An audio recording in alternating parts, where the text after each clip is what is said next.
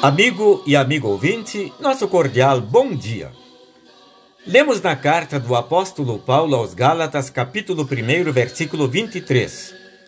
Aquele que antes nos perseguia está anunciando agora a fé que no passado tentava destruir.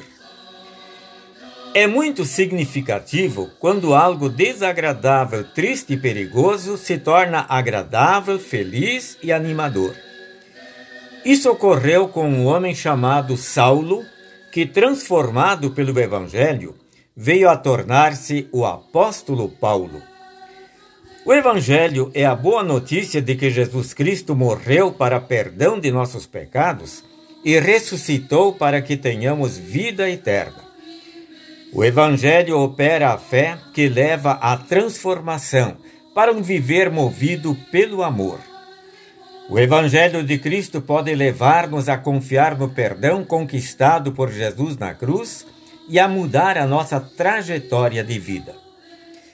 É significativo e motivador o testemunho que temos a respeito da transformação que o Evangelho operou na vida daquele que veio a ser o apóstolo Paulo, o grande missionário e pregador de Jesus Cristo no início do cristianismo. Em sua carta aos cristãos da Galácia, o apóstolo conta sobre a reação daqueles que o conheceram antes e depois de ser transformado. Antes, Saulo era perseguidor dos cristãos. Depois, convertido e chamado de Paulo, passou a ser como eles, seguidor e pregador de Jesus Cristo. A carta aos Gálatas, capítulo 1, versículo 23, registra o que os cristãos diziam.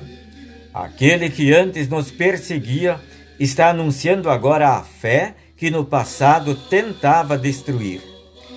E eles louvavam a Deus por causa de Paulo. Esta é uma prova de como o Evangelho é um poder maravilhoso da graça de Deus que nos perdoa e transforma. Não adianta tentar esconder os nossos erros, transgressões e pecados.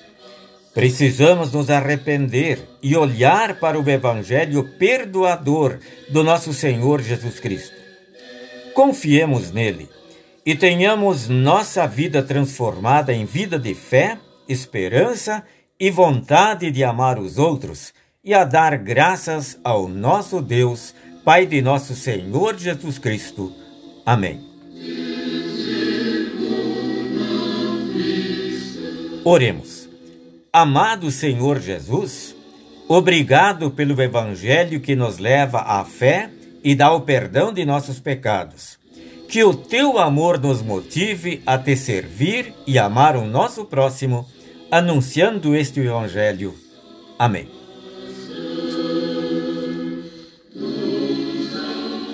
A mensagem que acabamos de ouvir é do devocionário 5 Minutos com Jesus, edição especial, e foi escrita pelo pastor Egon Starosky.